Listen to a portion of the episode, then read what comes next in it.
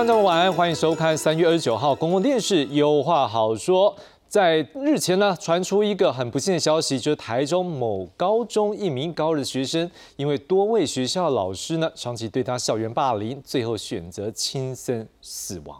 另外，高雄某国小日前举行学生露营活动，委外办理活动的厂商呢，聘请的活动教官因为不满学生太早起起床啊，这样走动这边讲话，所以连做法把所有人叫起来，要求所有学生一起罚跪。近来这两则新闻引发各界关注，就是校园霸凌的问题。我想所有教育人员，或是像我一样曾经在国民教育里面扮演过老师身份的朋友们，我们应该都有这个想法，是说啊，怎么会有这样的事情啊？其他那处理干呢，都是摇摇头，因为可能我们身边很多老师都是很疼孩子的，甚至把学生当做比自己孩子还要照顾，好，会觉得说怎么样这样来照顾孩子呢？都会感到不舍，还有难过。不过，我相信所有大部分的教育工作者，真的都是全心全力用爱陪着学生学习啦。我们也都知道，这只是少数的个案。不过，每个孩子都是我们的宝，都是我们要全力照顾、保护的对象。我们都不希望有任何学生受到校园霸凌。毕竟，学生到学校，诶是要接受教育呢，不是要去被别人霸凌的啊，对不对？所以，今天我们一样希望透过不同的角度来讨论如何避免类似状况。再度发生，来介绍今晚的来宾。第一位要介绍的是，在这个事件，呃，就是台中这个高中这个事件发生一开始就来关注这样的传出之后，就开始来关注这样议题的人本教育基金会的主秘陈志远。主持人好，各位观众好。第二位要介绍的是，也一直在关注这个议题的台湾青年民主协会理事长张玉萌。主持人好，各位观众朋友大家好。第三位呢是也曾经在校园里面有过一些心理智商经验的拥抱心理智商所临床心理师林胜峰。大家好，观众好。好，所以他介绍的是在立法院呢有针对这样的议题来开记者会，而且也希望把这个不适任的教师要有一个淘汰机制要来建立的立法委员赖香梨赖委员。主持人好，大家晚安。好，今天晚上呢，我们就先从这个不幸的高中生的案件。来看起，高二男学生的父亲在人本教育基金会的陪同下，二十二号召开记者会，指控台中一间公立高中，从校长到主任教官在内的多名师长，长期对他的孩子不当管教，结果在二月下学期开学前一天，孩子在家轻生身亡。台中市教育局也介入调查，认为校方事后态度消极，决定将包括校长在内的关系人调离现职，等候调查。教育局为了加速调查、厘清真相，将校长、主任教官、教官以及学务创新人员等本案所有相关人员全数调离现职，静候调查。教育局将持续紧盯校方调查进度，加速厘清真相。教育局表示，之前已经掌握部分师生为该名学生爆区的网络留言，再三督促校方尽快召开相关调查会议，必须依规定进行校安通报。但校方对于相关处理都不积极，才会决定先做出调职处分。不过，人本教育基金会认为，行政机关不该在家长召开记者会后才愿意做出相关处置。这个应该早在第一时间校安通报的时候，行政机关就应该要有警觉的。因为，呃，孩子过世之后，网络有这么多的留言，我想教育局应该都有看到，因为也有人在投诉。人本教育基金会表示，教育局接下来应协助家长面对后续的调查会议。人本也建议政府要正视青少年问题，尤其是轻生问题，成立相关的调查机制，才有可能防堵类似憾事再发生。记者邱子培、黄群台中报道。好，这个案件我们要做一个整理，让各位可能比较了解一下这一个来龙去脉，也会比较知道说这个案件真的让人家觉得那案内处理是在对应案内就嗯嗯丢。来，我们来看一下，来这一个学生呢，我们那就把他匿名叫 A 生了，他被他的学务主任搜身，只是因为有人说他提供电子烟，好就这样哦，就被记小过哦。好，然后呢，他有一天他帮同学拿外套，学务主任又收了他外套，里面有电子烟，又记一个小过。好，另外呢，他的班导师还有校安人员发现，他们班上来了校外人士。有同学作证，这不是他的朋友，但是他仍然被记警告。好，主任教官呢认定他偷钱，因为他们有一个换堂的一个，就是有点可以换堂换教室的一个上课的时候，结果那个座位说掉钱了，然后这样子就认为说就是他，也没有直接证据，所以校安就威胁他要送你少年法庭哦，而且说我会一直问问问你到承认到你有偷人家钱。他就崩溃大喊说：“又不是我偷的。”好，然后从那天开始，他就不愿意到学校去上课。好，另外主任教官还说他怀疑他吸毒了，不过当然验尿之后没有药物反应。然后呢，他真的受不了了，甚至有一段时间，他是跟他妈妈讲说：“真的，我要需要一个什么律师。”这就显现出来，他已经需要的是一个寻求一个协助。然后他真的还是没有能力能够去面对这样的事情。所以他去买了白包。各位，你知道这个东西是多么不吉利？他就在教室，在学校里面这样撒这个白包，抗议校园，抗议这个学校，污蔑他偷钱，而且教官也不道歉。最后他还是无力，所以他选择了轻生这条路。好了，我们这边还是要先告诉各位，不管什么样事情，不要选择这条路。我们还是要做个跟大家讲，千万不要这样做。但是他应该是真的很无力了。我们还是希望有其他的管道可以帮助各位。好，那脸书呢出现一些贴文，指控主任把。这一个人给逼上绝路，把这同学给逼上绝路，但是这个时候学校竟然是向学校其他学生来做一个辅导，没有错，发生这个事情你要辅导，可是这辅导未免也太。点点点了吧？竟然说他是意外离世，事实上难道不知道他的亲生就跟这件事情有关系吗？好，没关系，我们再继续追追看。来，接下来我们来看是，可能这时候大家也在关注一个问题啦。诶，这案子会不会处理太慢了？因为二月十八号他亲生的消息传出来之后，校方两度召开危机处理会议。三月二号呢，教育局要求学校重启调查。三月二十四号，教育局认为校方处理态度。太消极，疑点重重，很多事情都没有讲清楚啦。你校长、主任教官、两个教官、两个学务创新人员、七名相关人员全部调离现职，调查看看是否有不当管教。三月教校方教评会决议，学务主任停聘三个月，静候调查。台中市教育局长蒋伟明表示，校内有上千名学生，希望会用问卷方式来加快调查，最好一个月内有结果，教育局会重研究办。好了，来，就是。你们是最早发现这样的一个议题的，可不可以告诉我们，是说怎么会在这个事件到底怎么样会让你们去注意到？是不是代表这件事情你们注意到之后，事实上已经是一个轩然大波嘛？另外，我们知道说你们也是常来帮助这个家属这边有做一个联系，可以告诉我们家家属在这个事件的一个过程当中，他们的感受，当然有点不好了。可是到底他们觉得学校做了什么事情呢？这个案子哈，之所以可以爆出来这么快，就是他的同学是为他抱不平的。那为什么同学都知道这个学校在这个呃，他们所谓的管教方式，其实是一直就是只要学生经过这学务主任面前哈，经过主任教官面前，然后他一定会被叫来搜身，全部的人都看得到。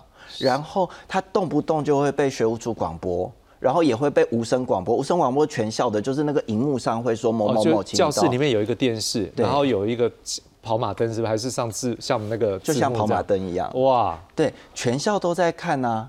那对这个孩子来说，他的感受就是，我天天都在被学校贴上标签，天天都贴上标签。那他很不愿意去学务处的时候会怎么样呢？学务处会有一堆人一起来，哦，就是主任教官。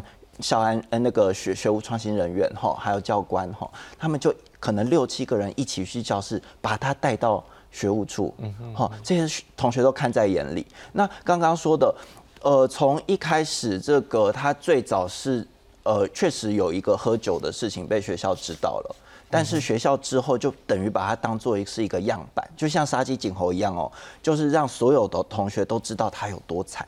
那同学确实都感觉到了，这。每每每次他经过就被搜身，然后每次这个被叫去学务处的都有他哈。他有一次甚至被带到学务处，然后呢，在这个呃，就是他被六个学务处的人员包围，然后他的书包被倒出来看里面有什么东西。嗯哼，哈，到底谁给学校这么大的权利？如果要搜一成年人的身，很不容易耶。我要有犯罪的犯罪的嫌疑，我才能收你的身呢。学学校现在一定就是以说，我觉得他有带香烟的、嫌疑、带酒的嫌疑嘛，哈。可是，一般人带香烟、带酒是能够被搜身的吗？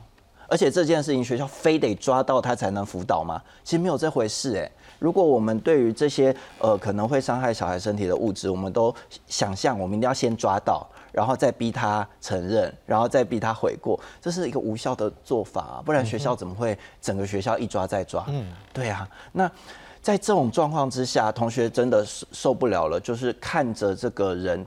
看着他们的同学天天被逼，所以在这个轻生事件之后，马上就网络上就开始说，然后我们我们就想要去看看怎么来协助帮忙，然后我们就遇到爸爸，然后爸爸当然其实一直都感觉到小孩在学校过得真的非常不愉快，他是整个铺天盖地的压力耶。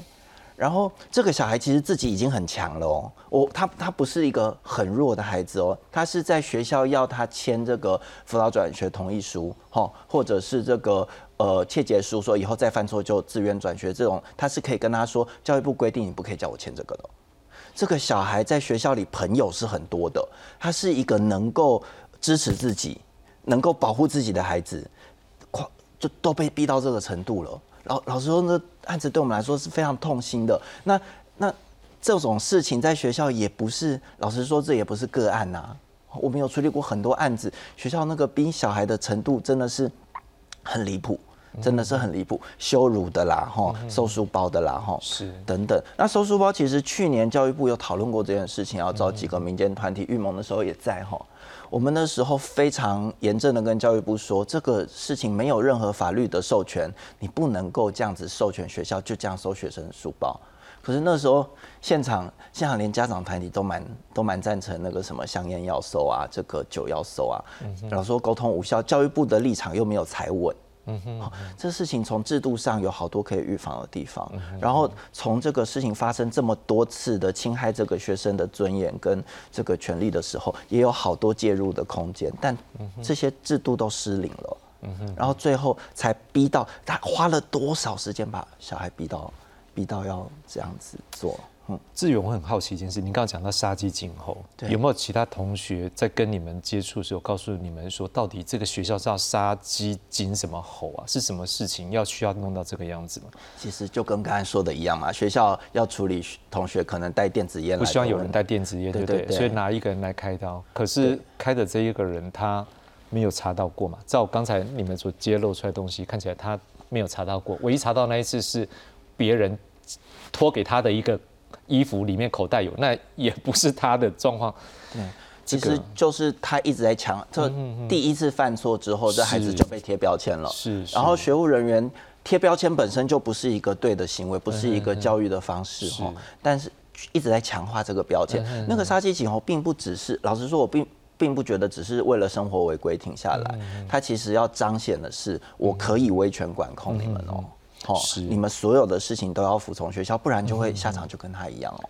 是，好，除了人本也长期关注这个议题，这相关的议题之外，另外就是这个青年民主协会也是一样啊。我不知道玉萌你怎么样看说这样的一个案件，就是可能只是不希望孩子们去抽电子烟，没有错，这是一个我们希望他更健康的一个方向。但是难道事情的辅导？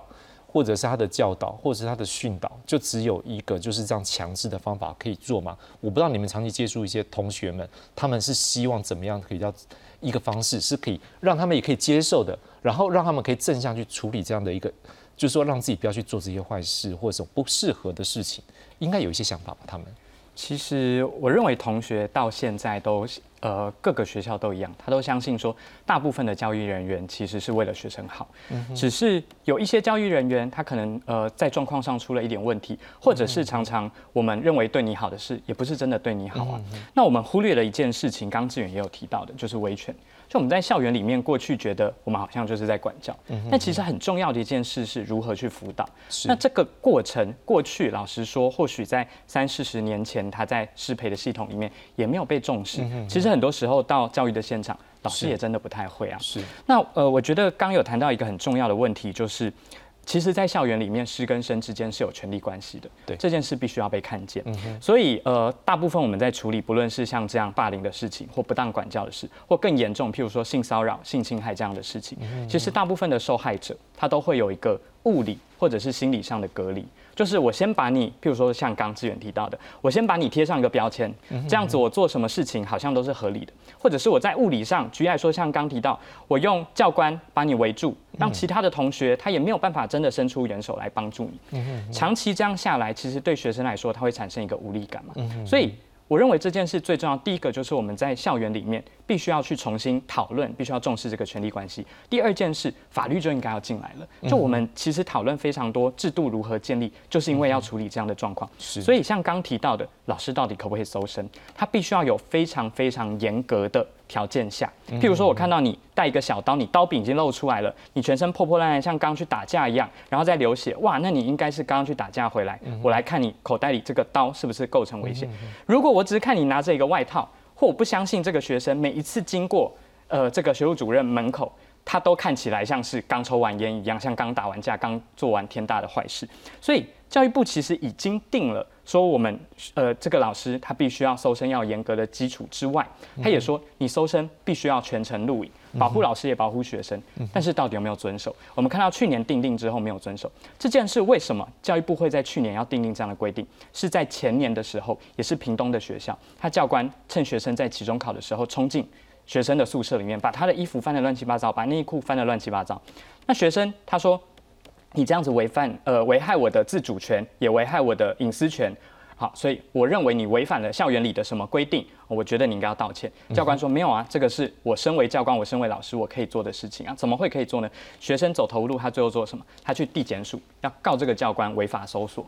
那这是我们乐见的吗？不是，也因此最后教育部才定定了相关的规定。那回过头来，我们看到说都已经定定相关的规定了，但是最重要的核心问题是，那这个校园里面的师生之间的这个权力关系到底怎么样？我们可以来呃，透过像这一次的机制，我们不希望再发生。那我们必须要回头看到，老师其实是有个威权的管教的效应的。是，顺丰不知道说你过去在学校智商的过程当中有没有类似，呃，当然我们应该没有到这么伤害这么大了，但是不知道说有没有一些类似案例，或者是就这个个案来讲，你会有感受到是说，就一些孩子们如果真的受到这样子一个怎么讲，就不是我的罪名，这样子贴一些莫须有罪名在自己的身上，这标签而且强力胶吧，还是巩固力水泥这样粘在上面，撕都撕不掉了，要怎么办呢？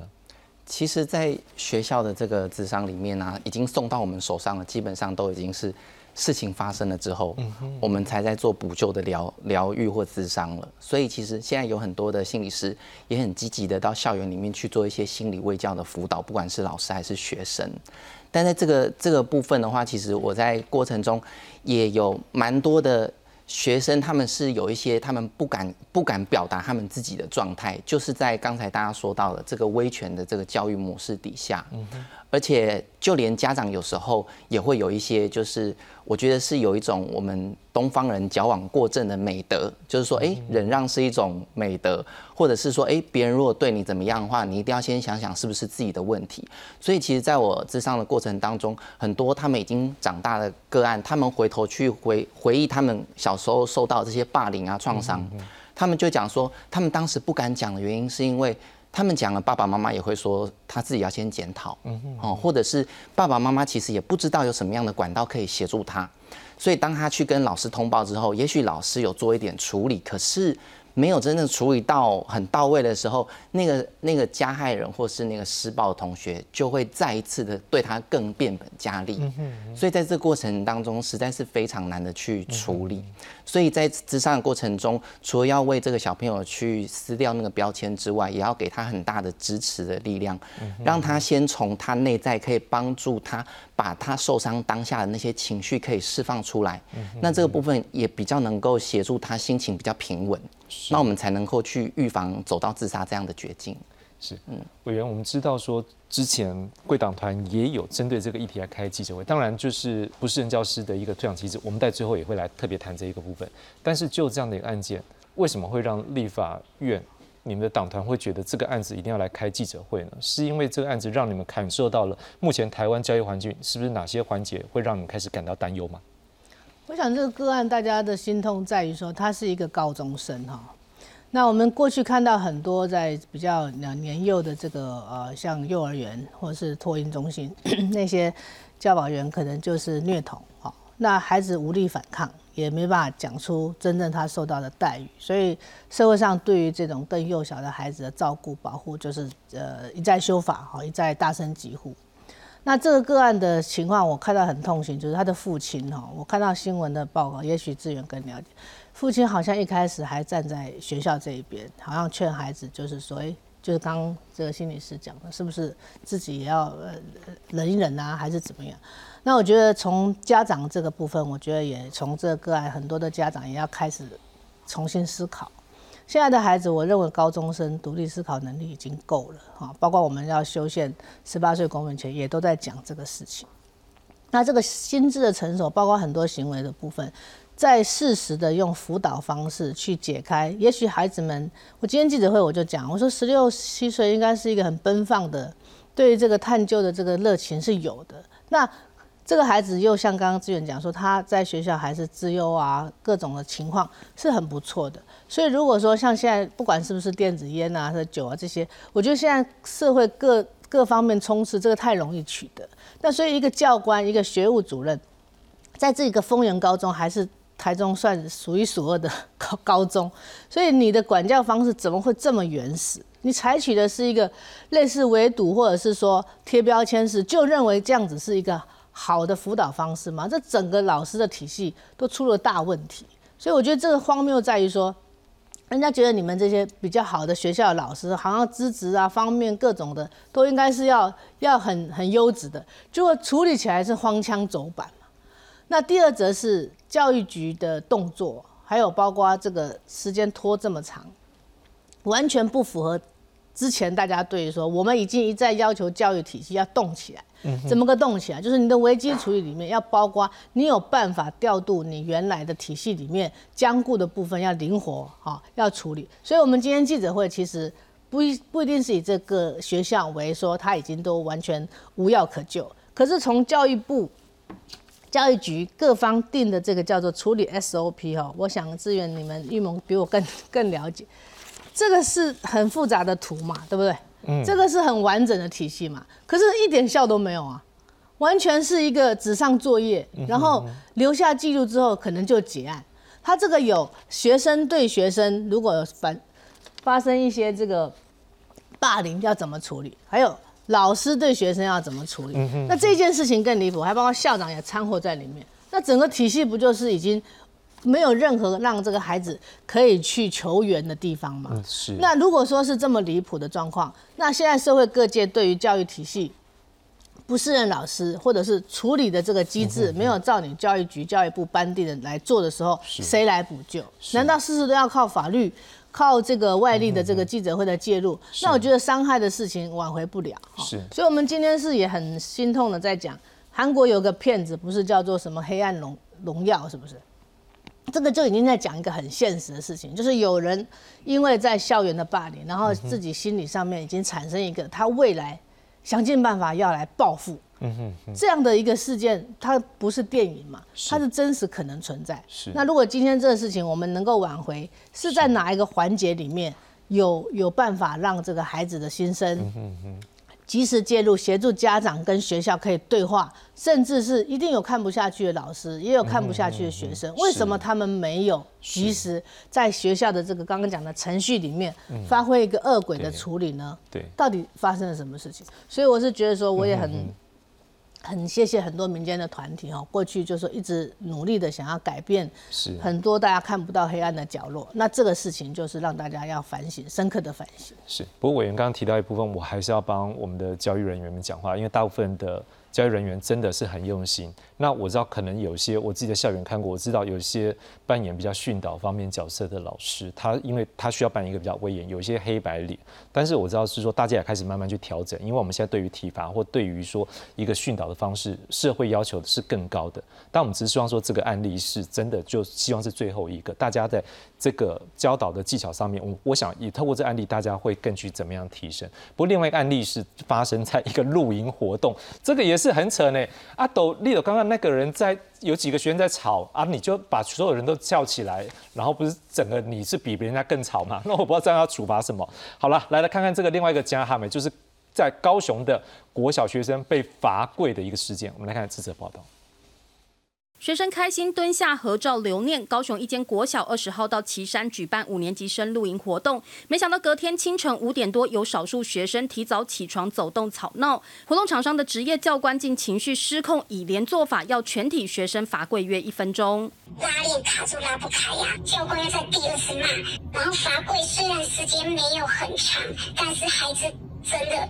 就是已经吓到了。另一位家长肯定厂商对活动的用心，但也指出不止罚跪，还有教官不时谩骂学生、飙脏话，要求学生不准洗头，定定严苛的用餐时间等，让轻松的露营活动犹如军事训练。这位教官他之前也有带过学校活动，并没有过像这样子哦如此荒唐，而且哦非常离谱的行径。我们也是真的是相当错愕。厂商鞠躬道歉，承诺会负起相关责任，并与体罚教官结束合作。据了解，露营共有三百四十六名学生参加，十四位老师陪同。事发突然，老师当下在一旁营本部未能阻止，校方也深刻检讨。到凌晨两点的时候，老师才离开到营本部去。我们有通报系统，理论上他这个。出现这种状况的时候，厂商第一时间应该要立刻跟我们联系，但是厂商没有做到这一点。接获家长申诉，校方已依规定做额少通报，也将清查受到影响学生，并落实辅导。由于不但管教社违反额少法，社会局已介入查处，教育局也要求校方提检讨报告，并将就责厂商履约责任。记者陈焕、孟昭全高雄报道。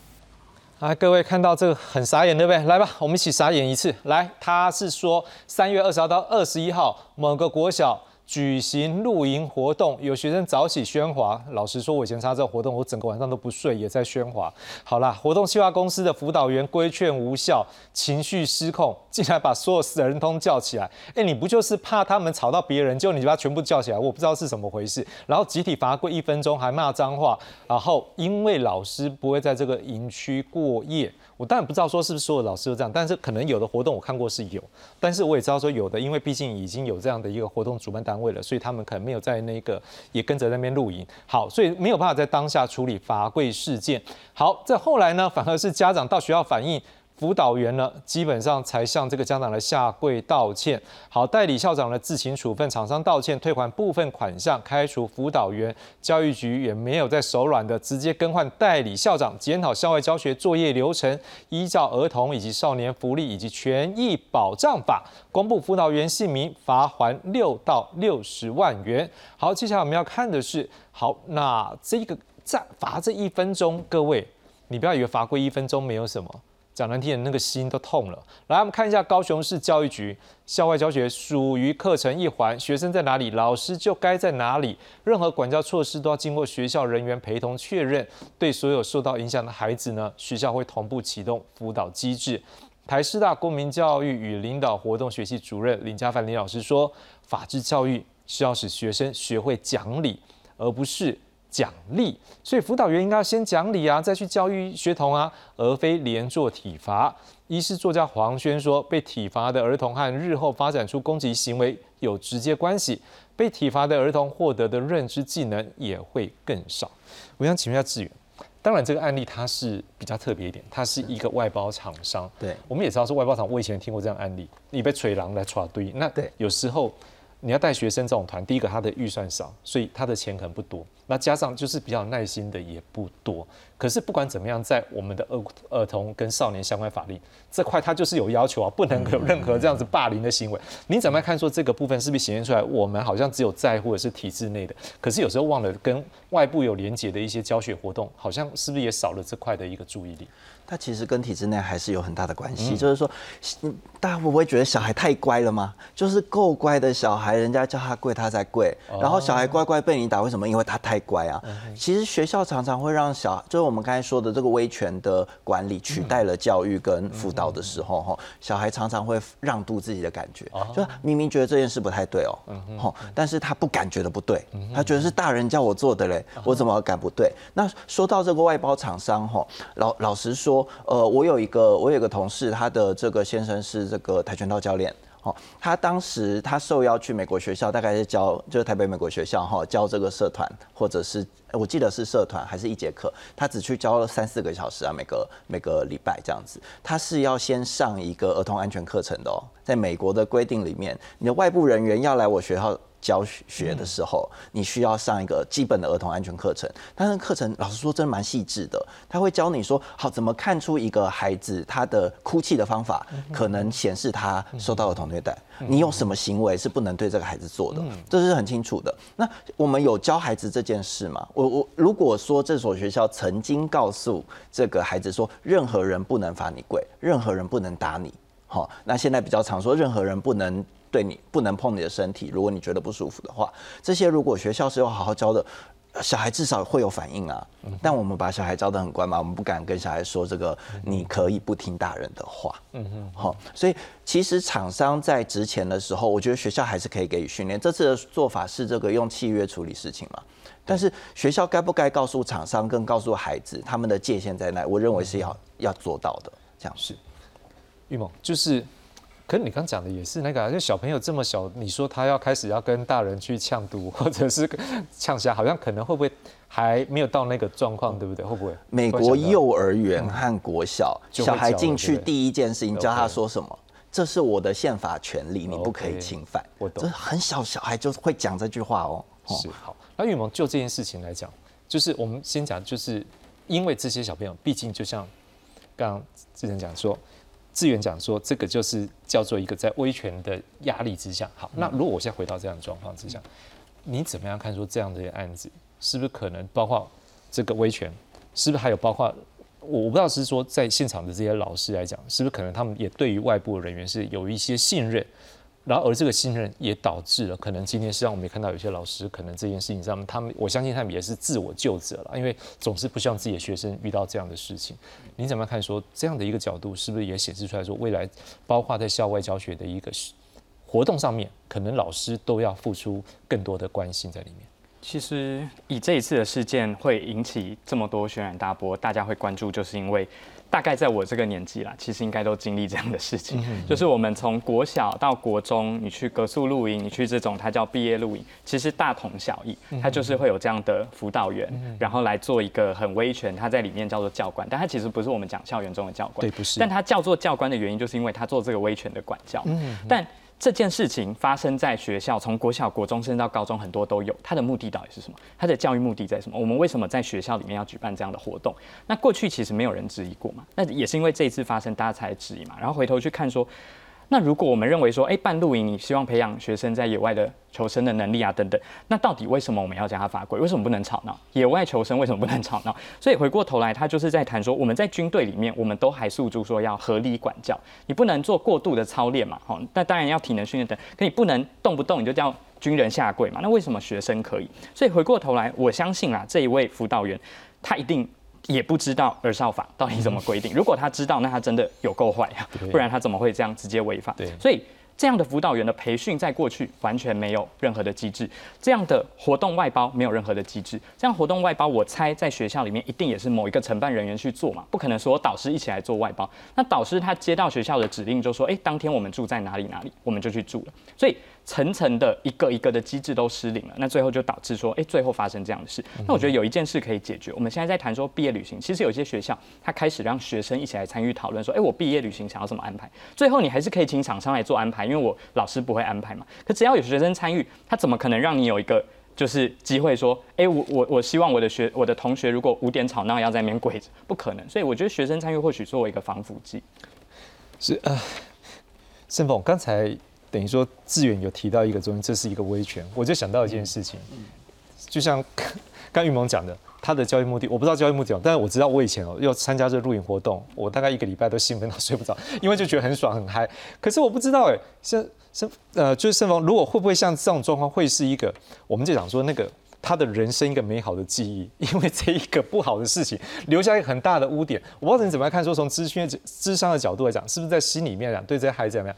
哎，这个威权恐怕也是他们一辈子留下一个，应该他们会调试啊，但是这是一个无法抹灭的一个伤害，有可能。的确啊，因为威权教育现在这个时代已经越来越不是我们主流应该要做的事情了。很多在智商的过程当中，我都在处理在过度威权的教育体制下，或者在过度威权的家庭教育体制下长大的孩子，要么他就会变成另外一个施暴者，他就会模仿；要么他就会变成另外一个极端，就是他在很多的地方是不敢去表达他自己的。哦，他在他在很多的地方，他会害怕他表达他自己之后会遭受到不好的对待，那个那个那个状态，那个记忆会在他的心里面烙下一个很永久性的伤痕，直到他真的去开始做疗愈自己的这个动作。所以，像当然当呃被教育的那个小孩，可能他会有创伤，但是呢，其他的小孩在那个环境下，可能也会有见见证者的创伤，所以那些都是后续就是不管是学校方他们要在。再多做一些努力，去把这些小孩再去做一些情绪教育，让他们呃修复回来的部分。当然，我如果这样讲说，这旅行社可能会这个厂商很不高兴。我在想，是不是应该可能就像一般那种饭店有没有住宿一晚不好，我们再陪你一晚，他们是不是应该陪一次，把这个快乐的心情给见见回来？好啦，我开玩笑，因为不知道他们契约怎么签。但我有我不知道，就是说，如果类似像这样的活动，我们讲一下这样校外教学或者是一些露营活动，事实上每个学校都会有，是不是？这一次我们也看到在体制外，可能有些部分我们以前没有想到这件事情，是不是？这也让我们注意到说，在体制外的部分，搞不好。也是可以引入一些，就像刚讲的是一些值钱的一个训练或什么，是不是这里可能未来可以注意到的？我想这一次这个事情有一个呃疏漏的地方，就是说同行老师哈说他没有在那里过夜，他应该有在嘛啊，然后只是说可能没有在那里，通常安排在另外一个地方，在另外一个地方。那这个契约里面，难道学校对同行老师可以住另外一个地方吗？我觉得教育部自己教育局自己的调查里面这一点没有特别提到，所以第一个这个。擦枪走火就在于说，如果老师在现场，这个辅导员敢不敢这样做？这辅导员有没有权利这样做？我猜他应该是不敢吧。他可能会去跟老师说：“老师，你管一下你的学生。”或者是老师会去管他，因为老师有职权。是，对。但是相对来讲，就是说这样的一个规划哈，确实刚刚讲国小毕业底薪，我到现在印象还是很深。那真的是我这个人生成长经验里面最回忆最多的。国小的毕业，因为你正要步入国中，然后这些同学们以后会分班的，大家会在不同的学校读国中，哎，所以这样的一个呃，确确实那个兴奋感，然后然后又是露营，我很少看到这个毕业旅行用露营的，通常都是去哪个地方啊，然后住个旅馆，旅馆就会有规范呐。好，你到旅馆住的话，你吵闹的话，也许人家也会讲，以后这个不租给这个学校，对不对？所以可是露营是个。开放外外面的环境，那早一点起来喧闹，我觉得蛮好。如果是我代课老师，我应该请同学们四点半起来，咱们就去啊。你喜欢早上去去看不同的自然环境的，所以我觉得是这个辅导的老师自己是不是？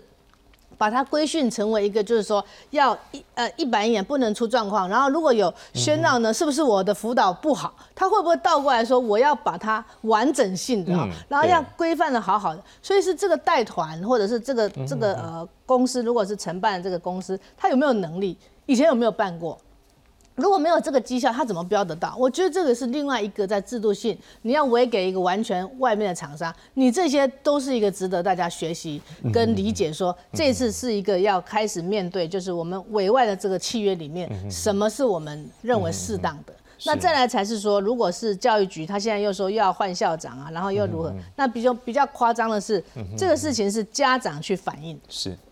那如果家长没有反应，这事情就这样过了嘛？是，那校长他们当做就是说，那可能罚钱了事而已，那就不会有那个辅导员什么下跪道歉，再一个下跪，我也觉得这个大家都用下跪来处理这件事情，当然是家长不服啦，就是说你让我孩子跪，那你也跪。我觉得这个从从这个心理层面来讲，双方都都过于在这个情绪上面呢，用了一个不好的方式来解决问题。是，好，反正这一轮我是觉得志远刚刚讲的很好了，各个学校可以考虑，就是说。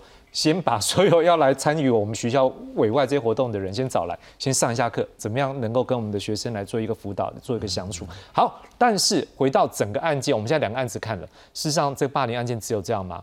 老实说，我们也很希望就是这个样子，但是很不幸还是会有。来，我们来看一下，可能有一些案例。来，不好意思，是呃导播帮我看一下另外一个，我们来看整理一些过去的案例。好，我们来看到的是第一个呢，是在这个台北市。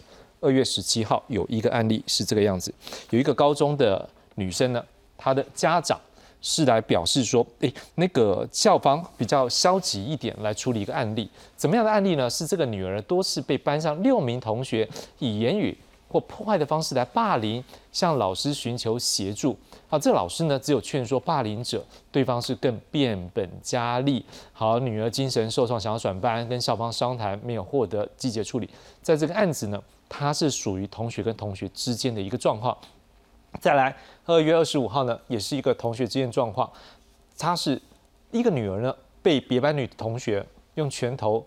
打到脸了，所以女儿不敢上课，做噩梦。老师说再了解看看，校方就说他原本是朋友嘛，坐下好好聊。这校方态度对家长来讲，他觉得说不够积极，所以只好向议员求助，还有办理转学。好，另外呢，也是同学间的案例，小二的男童的家长，他说啊，这个儿子在学校的下课时候啊，被三名。呃，四年级学生压在地上围殴，儿子虽然没有明显外伤，但身心严重重创，晚上害怕到睡不着呢。校方就说这三名学长不算霸凌啊，就大家玩一玩嘛，冲突嘛，所以没有通报给教育局。好，事实上我们来看一下，现在校园霸凌的规定是什么哦？来，各位，第一个定义还蛮清楚的，就是校长跟教职员工对学生在校园内或外所发生的霸凌行为有哪些？各位，你不要以为说讲话。文字、图画、符号，我没有直接对你，都不算吗？没有，这些事实上都算。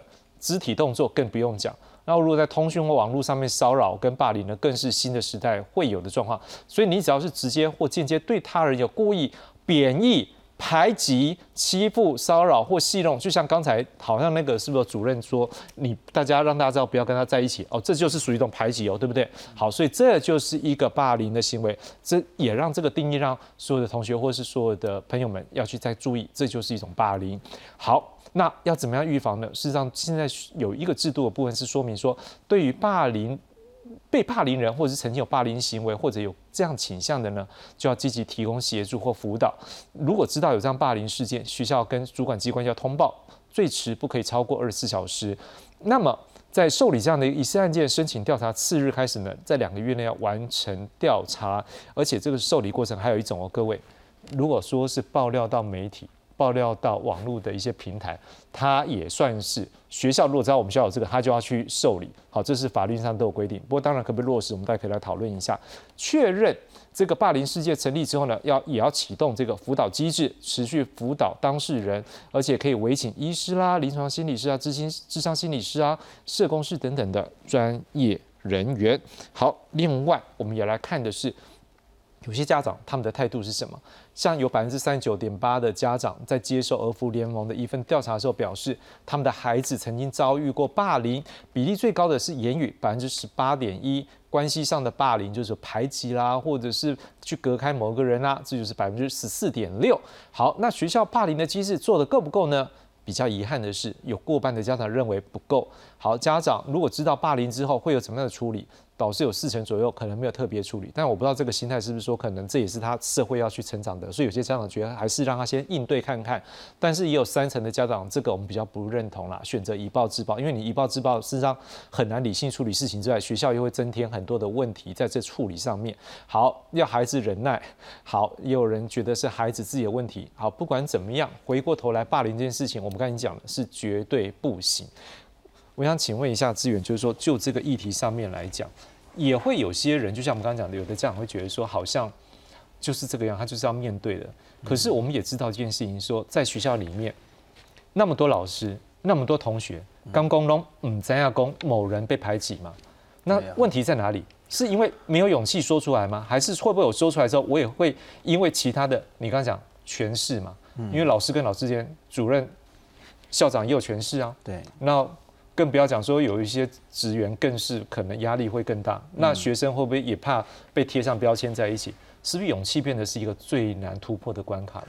其实勇气是一部分啦，就是我们刚才说的，如果你已经被威权压制到习惯了，你习惯让渡自己的感觉了，那其实要再说出来是不容易的。那家长也是啊，家长也是威权教育下长大的，所以他其实我们面对一个问题是如何如何翻转这个如如何。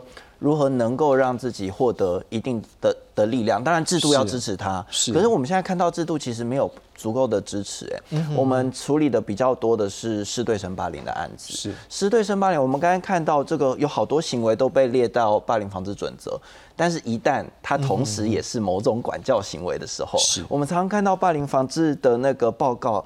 出来是告诉我们说，哦，因为他是管教，所以不算欺负，所以我霸凌不成立。嗯哦，然后这一次像丰原高中，他的学务主任不是一直。就马上出来说啊，我是为了管教所以才做这件事情，是。这是很容易在这个霸凌防治里面脱罪的。我们的主张是师对生跟生对生处理机制跟定义得分开来，嗯，因为如果不分开来，原本生对生是为了修复关系而存在的，那霸凌防治机制是这样子，但师对生它是伦理问题，嗯，他是这个人违反了专业伦理，欺负了自己的学生，是。这件事要搞清楚，是，所以不能用管教来当做这个欺负学生的理由，而且。制度不要让它有用啊！现在制度让它很有用，他说是管教哦就不成立了，这样子是。呃，预谋另外一个是，如果就算真的有勇气提出这样的一个部分去检举，不管是学生或者是老师，可是我不知道说，就你们接触一些长期接触一些校园的一个，不管是师或生的一个想法，你觉得他们会觉得现在的机制是真的有用吗？如果他们觉得后续的处理是会还他们一个公道，我相信大部分的人他或许还是姑且一试。但是你在开头的时候，你已经先有一个威权的这个，你让自己认为说，哎，或许就是我的问题，这是第一关。第二关就是我们实际进到现在的制度，大部分的学生其实对制度不太了解，甚至连老师很多他也都不了解，这是第二个问题。第三个是有机会进入的这一些案件。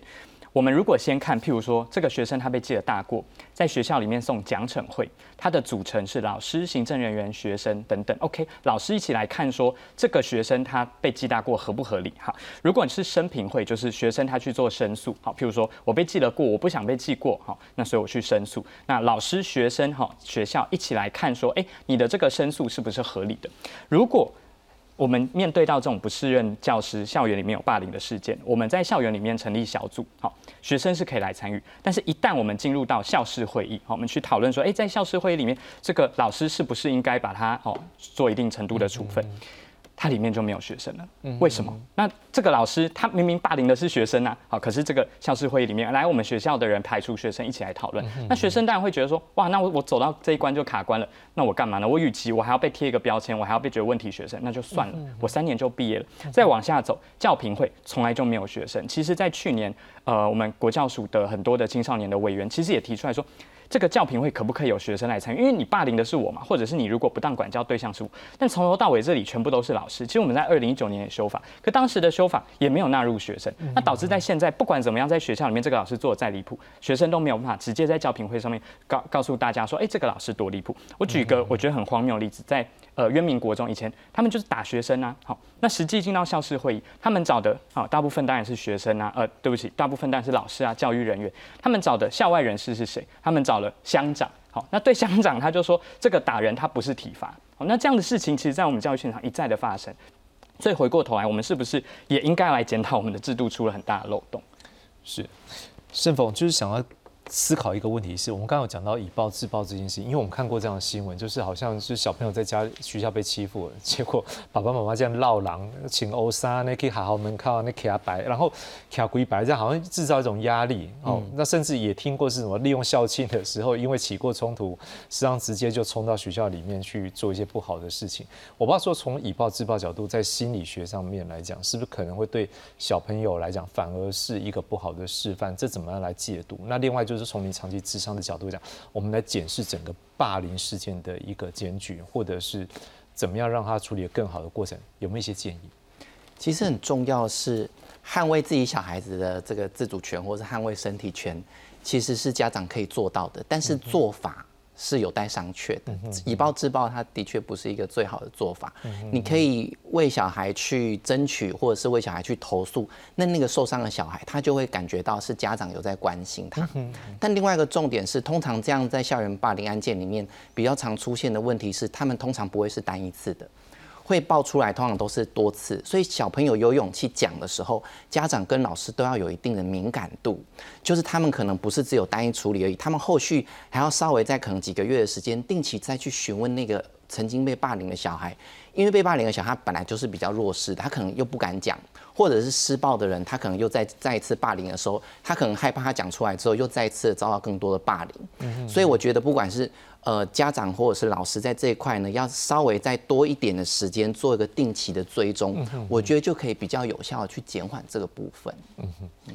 委员，我想请教，因为你也曾经在行政机关担任主管这样子这样的一个职务，就是你可能在行政机关这样的经历，再加上你也有这样立委的一个经历，我不知道说你怎么样来看，是说会不会真的像这样的有时候这样申诉案件，在老师或者是在行政人员的角度上讲，也是有一些为难的地方。我想事实上霸凌这个事情是在台湾过去法治观念上面并没有入法的啊。那职场也很多，所以职场的暴力、职场的霸凌也是大概这七八年前才修法。那那时候在立院应该辩论过很多，就是霸凌的形式，刚刚讲言语、图片，然后这种隐形的都造成伤害，可是大家量不出来、看不出来。当你这个人。自己在在在主角说，我是不是我哪里做错的时候，那个霸凌已经发生了，那个伤害也已经留下来了。所以我相信大家对于这一块还是在学习。但是这一次很清楚，如果说是体罚看得到的伤痕的，这个我想大家都知道，它是及时性的伤害，这个大家都知道怎么处理啊。就是说施暴者，然后被施暴的这个人要进行心理辅导，各种的这个挽救措施。可是言语的、团体排挤的、情境式的。这个要一时之间说马上可以改变是不不可能，所以才会有一个机制说让一个外部会有第三方，或者是有学生有家长代表的这个 group 来协助学校嘛？谁希望学校一天到晚发生这种这个这个这个不好的事情啊？所以这样的机制当然就是延缓，说不要让它二次发生。那已经发生了，怎么样减缓伤害？所以暴力也好，霸凌也好，它的机制本来就是一个很重要的这个改变调整。的一个一个折冲方式，它不会是最好的，它没有特效药。那再来，它应该是说这个主其是：指哈，校长。其实您是这个教育人员，我也不多批评。很多校长是不适任的啊。那校长在学校他是最大的权威者。对。那很多的这个教务主任、学校的老师们，对校长这个百般抱怨的时候，也没有办法，因为他已经是最高的。所以学校的教师会通常跟校长是。最不对盘的，所以也许在某种机制里面。要去改的，没没有办法处理的事情，也许教师会就要发挥那个正义之声。最担心就是说教师会里面也官官相护，师师相护。那我觉得这个学校就差不多没有办法让大家寄望了。那所以我觉得很多霸凌的孩子最后是用什么方式，我们都不晓得。其实他在申请转学，大家都以为转学是怎么样，其实转学就是一个讯息。那我觉得从这里来慢慢调整，也许还有一些机会可以改变。是，盛凤，我想问一下，你有没有一些简单的案例？有没有一则可以让观众来分享一下？说是不是有过一些霸凌的咨询，说他们心里面受到创伤？嗯，其实还蛮多的。我们来举一则，短短的跟大家介绍，好不好？嗯，基本上，呃，很通常的来到这个智商室里面的的人啊，其实他们会影响到他们后续的生活。嗯哼，这其实是环环相扣的，就是他们可能在工作未来的职场上面就会出现很难跟别人融入啊。或者是在长官面前会很害怕表达自己的情绪，还有感受，那他们在他们的心里面就常常会有很焦虑、焦躁的状态，所以他们最后到精神科去。是，那所以在跟他们。处理这些问题的时候，其实是回到当时过往他们在校园遭受遭受到霸凌或是家庭暴力的这个记忆里面，去协助他们重新的将当时没有抒发出来的情绪，或是未表达没有说出来的那些正义之声，是协助他们，或者让他们透过他们自己的嘴巴再次讲出来的时候，这个对于他们自己的的这个疗愈是有很大的帮助的。是好，我们大概还有一点时间最后我们要提一个东西，就是关于就是。到底如果发生过这样案例的一个老师，现在的规定是什么？我们来看一下。好了，我们看教师法第十四条规定，如果有体罚或霸凌学生，各位看到哦，身心严重侵害哦，好，那就是要解聘。好，但是如果十五条，我们看到。体罚或霸凌学生造成他身心侵害，就是没有严重两个字，有解聘必要的话，他是一年到四年不得聘任为教师。所以，我们看到他有一个程度上的，我觉得我们大家可能跟委员来讨论这事情。但是，我们也在关注说，好像也有一些老师好像不适任，但是好像一直都很难去退场。例如说，在新竹就有过有老师把学生打的好几次，好好多处，好认定是儿虐。那另外一个老师是灌学生辣椒水，诶，可是两个都没有被解聘。台中有某。高中的国中部老师把学生关在实验室里面，用木板水管殴打，诶，这样难道没有问题吗？也没有解聘。金门有人用热熔胶把学生打伤，最后是老师自行离职，而且为什么自行离职？因为就不会留下一些记录。好，再来我们再看到的是，如果说这样的机制不够完备吗？要不要来修法呢？我们来看到谁来决定惩处？这是我刚刚在问的，因为行政处分是考核会决定。有时候在行政压力下，我觉得有些行政人真的很难做，因为这些还是有一些压力。所以成员是同一所学校的教职员状况下，恐怕是我们也要来思考。那最后呢，是不是要解聘呢？是由教评会来决定。除了一位家长会长代表之外，其余都是同一所学校教职员。那学生的管道呢，就是可以申诉评议委员会。不过大部分还是教职员比较多。好，那寻求司法审判吗？反正除非学生没有被学校。退学或转学，那基本上呢，高中以下学员就不能提诉愿或行政诉讼。当然，你要带电子产品去收证吗？嗯，可能要技术性哦。好，再来我们看到的是，那可不可以一些方式让他们来减少对学生的接触？例如说留职停薪、请长假，或调任行政人员，或是调到其他学校或其他地方，或者是把他转一个科，减少接触。我不知道委员是不适任的机制，目前看起来不多，对不对？我想现在讲不适任哈，刚刚讲到十四条、十五条，那重点是十六条，他认为的不适任是以教学不力或不能胜任。是，不过我们今天题目接触这个，所以我们就先从这角度。所以他说的不能胜任工作里面，像刚刚讲的，他体罚学生了，他自己情绪管理有问题了，或者是他制造一些环节呢来舒缓他。那之前有更离谱的，老师自己带啤酒到这个学校里面喝，那也许有一些老师压力很大。啊，或者是家庭因素，也不能说他个人的这个这个行为等等。是老师自己可能也需要被。所以现在机制是不够，对不对？所以你现有的这个教学不利，或者是不能胜任来作为不适任的这个模糊空间太大了。太大了。然后他的类举的列那个范围里面要很严很严格的范型才会可能到解聘。嗯是。那这个所谓刚刚讲严重程度虽然认定是，然后未到严重只是停聘一到四年。所以，我们今天的态度应该就是说，以这次丰原高中的案案例来看，如果形式上面这个亲生事情，这个孩子不能说话了。可是现在事后调查出来之后，他就已经违反教师法里面讲的这个不能胜任的话，这七位，这七位是不是可以停聘，甚至到？从此终身不能任教。教育部跟这个教育局大家都在看这个事情。是。那以现有的法律修法当然来不及。可是既有的法律里面，如果它的审核程序里面放入我们讲不，也许是呃这个心理师，也许放任学生代表，放入家长代表，放入教师会，评议出来结果就要照做啊，不能再用又是诉愿再诉愿，一拖七八年之后，这个老师又还在教教学现场。那家长们跟孩子们的权益要怎么样去维护？正义要怎么伸张？所以我们现在在立院的修法，大概大概各党都提出了版本了。是。那我们希望尽快排。那我们的张其禄委员是叫我们的招委，我们已经在开始着手，尽量修。